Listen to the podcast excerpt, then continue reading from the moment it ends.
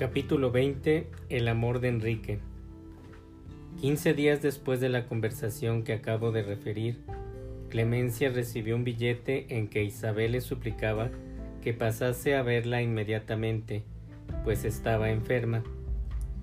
Clemencia se dirigió presurosa a la casa de su amiga, a quien encontró en un estado lamentable. La hermosa rubia tenía impresas en el semblante las huellas del más terrible sufrimiento. ¿Pero qué es esto, Isabel? preguntó Clemencia besando a su amiga. ¿Qué te pasa? ¿Por qué te veo así? ¿Estás enferma? Sí, del alma, Clemencia, me estoy muriendo. Y te llamo porque en mi desesperación necesito confiarte mis pesares necesito que los alivies. Y bien, hija mía, dime, ¿qué ha sucedido? Hace una semana que no te veo. Te creía feliz, muy feliz, puesto que me olvidabas. Y encontrarte así me sorprende. Siéntate y habla. Me alegro que hayas venido ahora. Mi madre está ausente y podré decirte todo.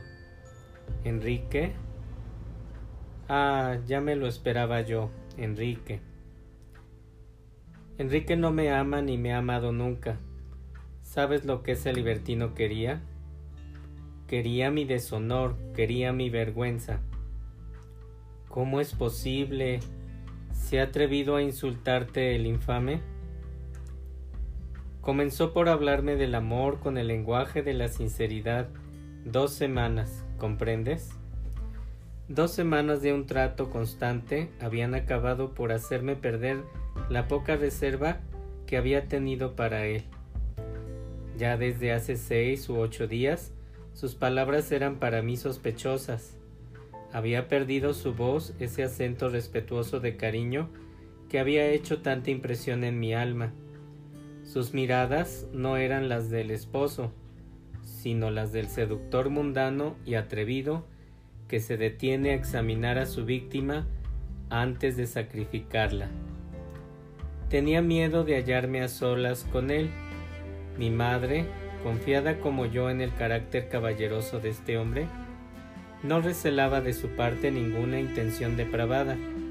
Me hablaba de pruebas de amor, de preocupaciones sociales, de que la pasión no conocía reservas, de que él amaría toda su vida a la mujer que se sacrificase por él. Ya tú verás que todas esas frases iban encaminándose a su objeto. Yo no le respondía a esto y escuchaba temblando semejantes expresiones sin hacerles caso. Pero ayer vino y me halló sola. Le vi desde luego pensativo y triste. Preguntéle qué tenía y me respondió que Uraga, con los restos de su ejército derrotado en Morelia, había llegado ya a Jalisco, que el ejército francés se había puesto en marcha para Guadalajara y que sus avanzadas llegaban ya a León, que el general Arteaga iba a salir de aquí y que naturalmente tendría que irse con él, que nuestro matrimonio, por todas esas razones, no podría realizarse tal vez nunca, y que estaba resuelto a morir antes que perderme, que me suplicaba, que me pedía de rodillas que huyese con él, o, si no me resolvía a abandonar a mi madre, que quería llevar la última, la más grande prueba de mi amor para marchar tranquilo. Ay, Clemencia, tú comprenderás mi sorpresa y mi dolor. Él, Enrique, el hombre a quien en tan pocos días he podido amar con frenesí. Él hacerme semejante proposición, él creerme una de esas muchachas sin pudor que se entregan al primer oficial que la seduce. La pobre joven escondía el semblante entre sus manos enflaquecidas y gemía con desesperación. ¿Y luego? preguntó Clemencia con ansiedad. Y luego ese hombre esperó sonriendo mi respuesta. Pensaba que mi silencio, que mi rubor primero, que mi palidez enseguida eran señales de que el amor me vencía, Me enlazó con sus brazos y me miró de una manera singular. ¿Y bien, Isabel? me preguntó. Y bien, caballero, le respondí levantándome violentamente a esa ofensa que usted acaba de inferirme, a mí que le amaba porque no le conocía. No puedo dar a usted más contestación que enseñarle la puerta de esta casa para que salga inmediatamente. Pero Isabel, dijo él asombrado, Caballero, salga usted por piedad, salga usted. Yo estaba próxima a desfallecer, aquello era superior a mis fuerzas. Por fin Enrique salió con la cólera retratada en el semblante. Era un libertino humillado, y no un amante que ha cometido un error. Pasaron algunas horas y mi madre me encontró abatida. No dormí anoche, esto lo debes de suponer. No salgo aún de mi aturdimiento, me pesa la vida, no puedo arrancarme del alma este amor, y sin embargo es preciso sofocarlo. Clemencia lloraba también acariciando en su seno el semblante de su infeliz amiga. Después de algunos momentos repuso Has hecho bien, Isabel mía, has sido digna de ti. Ese hombre no es un caballero, y como yo te lo decía, es un libertino gastado en los galanteos y en los placeres. Es tu primer amor y por eso, pobre niña, sufres violentamente. Pero la lucha no será mortal, tú vivirás. Temo mucho que no sea así, Clemencia. Amo a Enrique cada momento más. Isabel apenas pudo sofocar sus sollozos, porque Mariana entró en ese momento. Clemencia, dijo al ver a la amiga de su hija, el amor de ese hombre funesto está matando a Isabel. Se marcha y mi hija no puede resistir su ausencia. Oh, veremos, Madriana, replicó Clemencia. El amor de usted y el mío la consolarán. Y sentándose las dos junto a la bella rubia, que desfallecía, se pusieron a acariciarla, llorando también amargamente.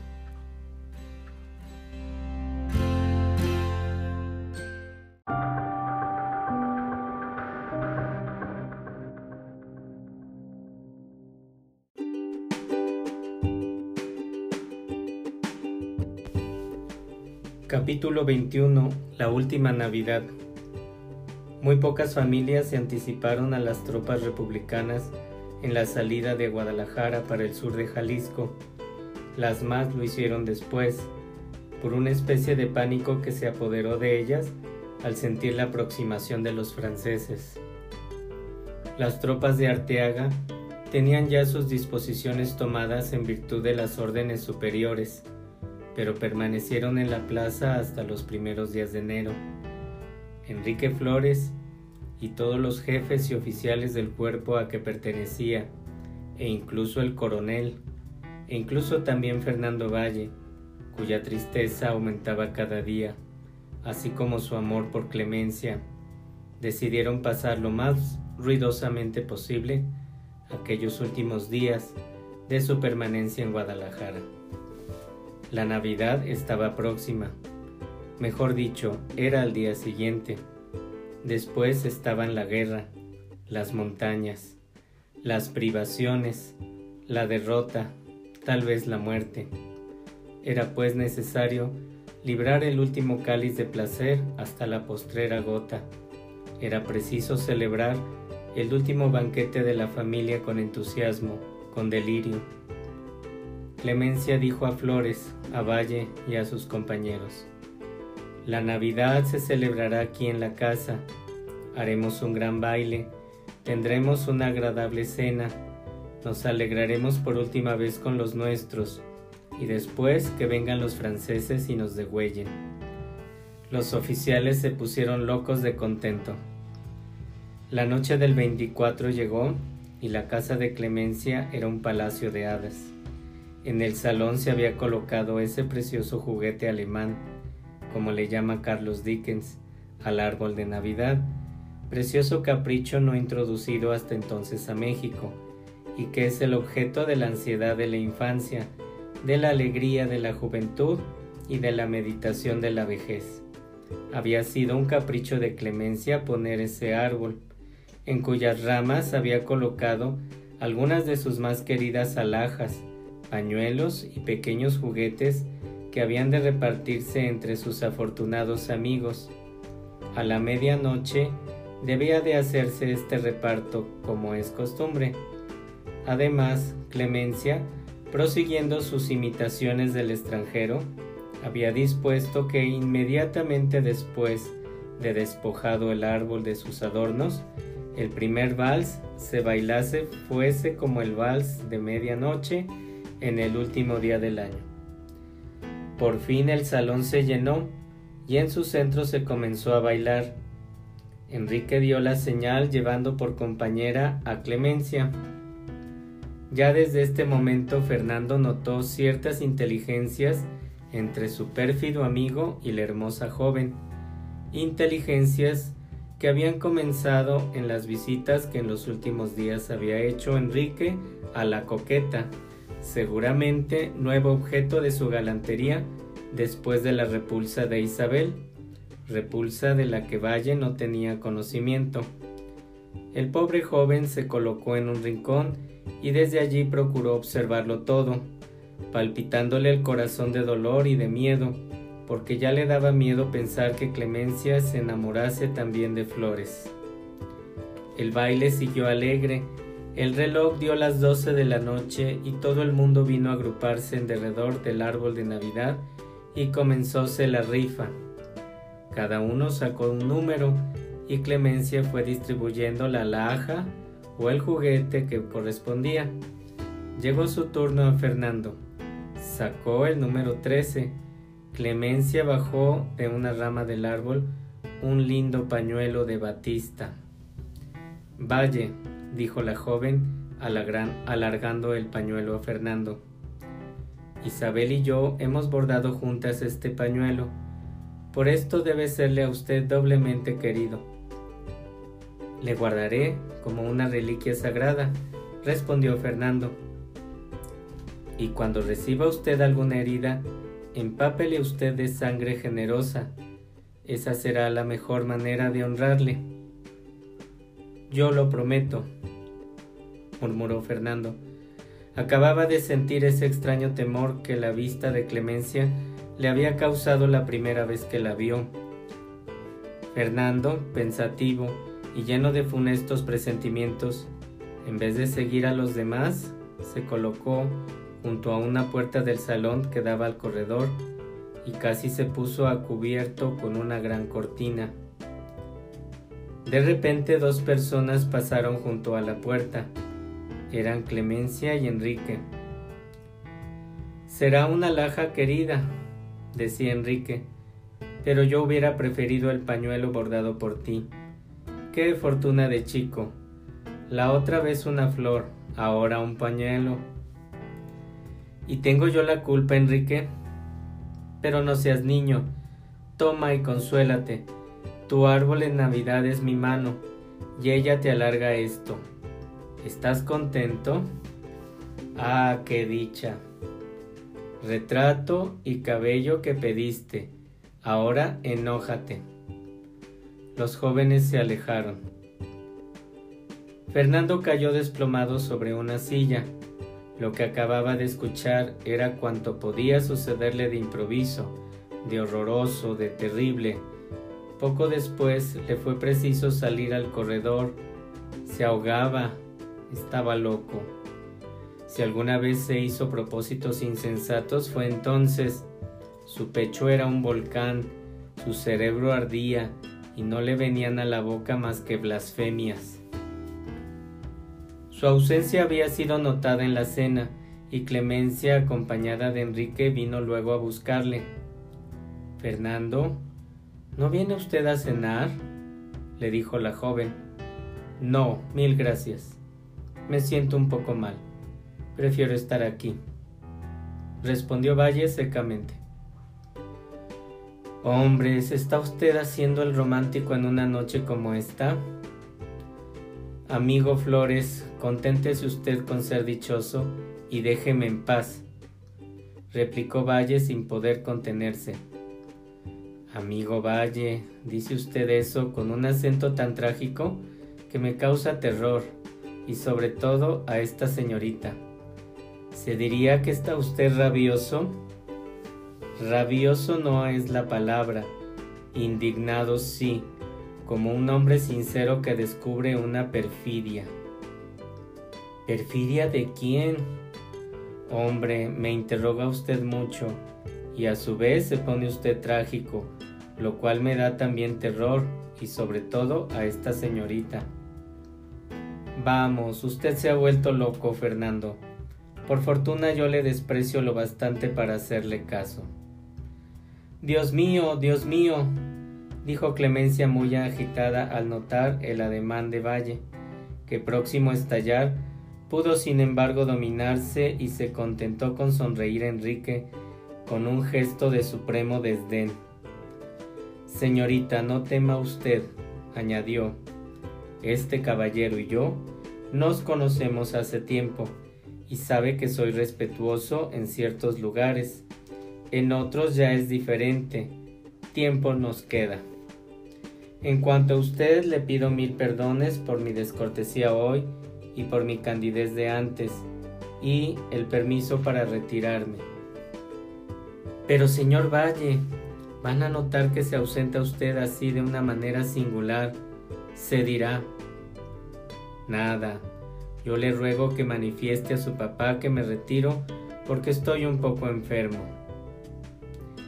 Y luego volviéndose al lado de Flores, le cogió de un brazo y le dijo sordamente, Mañana. Sí, mañana, respondió éste llevándose a Clemencia, que había perdido enteramente su aire altivo. Por Dios, ¿y qué va a suceder? Va a suceder que le mataré, Clemencia. Hace tiempo que me fastidia este personaje de Byron. ¿Se creía con derecho quizás a tu amor? Enrique, prométeme que no le harás nada. Adiós, alegría de Navidad, murmuró Clemencia enjugándose sus lágrimas. Ya no voy a tener gusto en toda la noche, y vale más que esto se acabe pronto. Pero ¿por qué, mi vida? dijo Enrique, inclinándose a besar los perfumados cabellos de Clemencia. Te preocupas mucho por las palabras de un imbécil. Vas a ver que te quito la pena. La cena se concluyó alegre, pero la frente de Clemencia permaneció nublada y triste. Tocóse el vals consabido. Enrique hizo prodigios de galantería y de imaginación para distraer a Clemencia pero ésta sonreía tristemente. En un descanso dijo Enrique, mirándole fijamente con los ojos entrecerrados y llenos de pasión. ¿Me amas, Enrique? Más que a mi vida. Pues no hagas caso a Valle, desgraciado. Él me quiere también. Esa es una razón de más. Esa es una razón para tenerle piedad Quizá yo tengo la culpa de que esté enamorado así y celoso. Tú le quieres algo, Clemencia. ¿Que le quiero? Si yo no amo más que a ti, a ti no más, y desde el primer momento y tu amor me ha costado lágrimas y sufrimientos atroces. Te amo, te amaré para siempre. El baile se concluyó pronto. Clemencia no estaba contenta ya ¿Temía por Enrique? ¿Temía por Fernando? ¿Quién sabe? Lo, lo, probable es que temía por cualquiera de los dos, pues bien sabía que ella era la causa de lo que iba a suceder.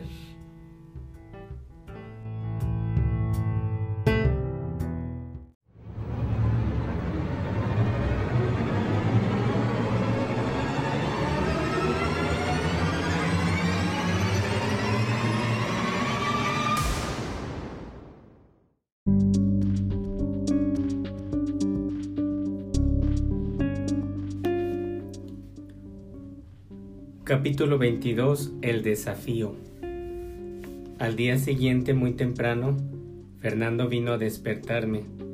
Doctor, me dijo, vengo a inferir a usted una molestia. Tengo que arreglar un asunto de honor con el comandante Flores, que me ha insultado anoche. No he creído conveniente encargar el arreglo de este negocio a ninguno de mis capitanes, y suplico a usted que me sirva de testigo entre usted y yo no han mediado relaciones de amistad, pero creo que no rehusará usted prestarme este servicio de caballeros. No tengo inconveniente, le respondí. Contóme entonces el lance de la noche anterior y me dio sus instrucciones.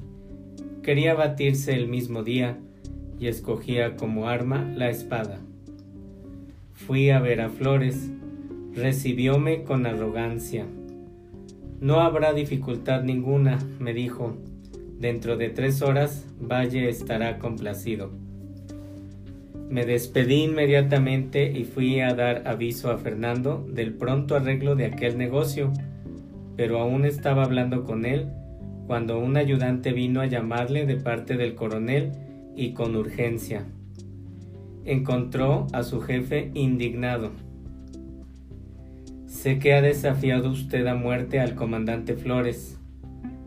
Por yo no sé qué palabra dijo usted anoche en el baile. ¿Él se lo ha dicho usted, mi coronel? Él me lo ha dicho.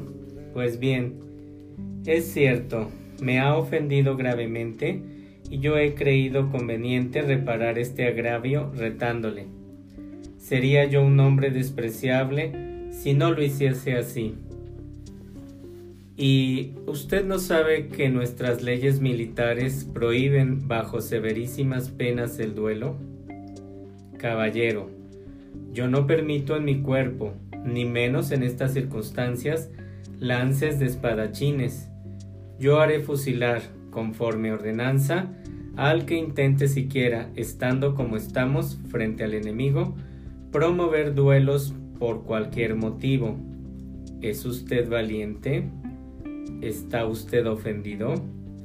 Pues tiempo hay para probar su valor combatiendo por su patria y para lavar su ofensa, procurando en el primer combate portarse mejor que la persona que lo insultó. Un militar no se pertenece, su vida es de la patria, y arriesgarla en otra cosa que en su defensa es traicionar a su bandera.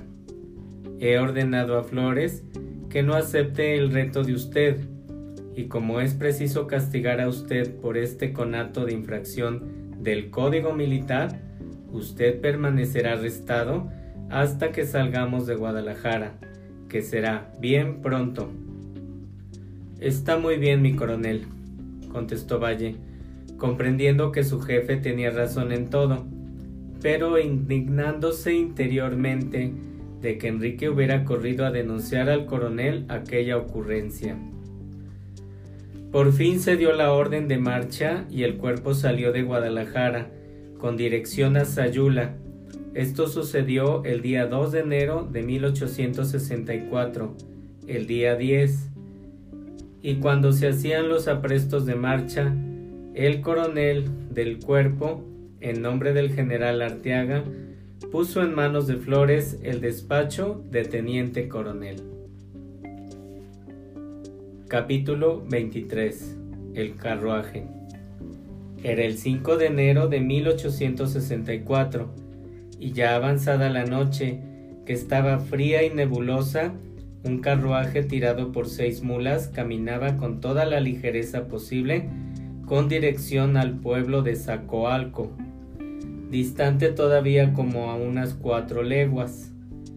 A la aproximación de las fuerzas invasoras, varias familias, no pudiendo soportar la idea de recibir a los enemigos de la patria, se apresuraron a salir y tomaron todas ellas el camino de Zapotlán para dirigirse a Colima. A este número pertenecía probablemente la familia que venía en el carruaje, pues todo indicaba que había hecho una jornada larga y penosa. Las mulas parecían fatigadas, el coche maltratado, y los mozos caminaban cabizbajos y taciturnos, señal de fastidio que les había producido una caminata poco común. De repente, y en un recodo del camino, el carruaje se detuvo como por un obstáculo. Las mulas desfallecían, pero el conductor les aplicó latigazos tan vigorosos que los pobres animales hicieron un esfuerzo supremo y partieron con tanta fuerza que el carruaje, después de haber dado un gran salto, volcó, cayendo sobre uno de los costados. Las personas que iban en él dieron un grito espantoso, al que respondió otro del caballero que venía detrás. Dios mío.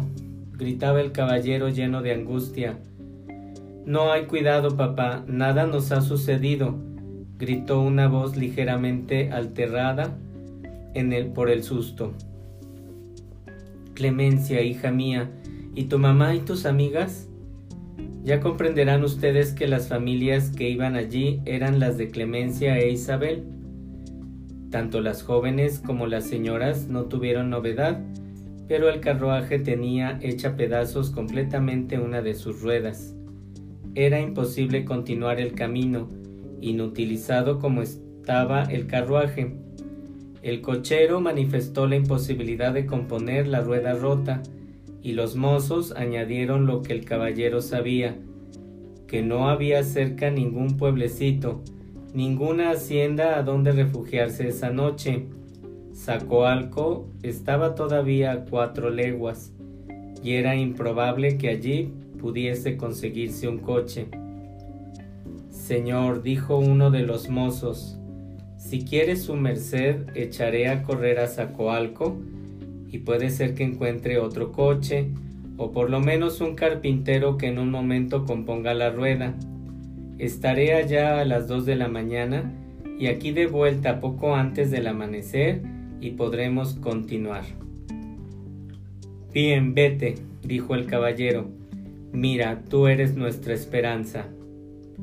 Pierda cuidado, mi amo, contestó el mozo metiendo espuelas a su caballo y alejándose con dirección a Zacoalco.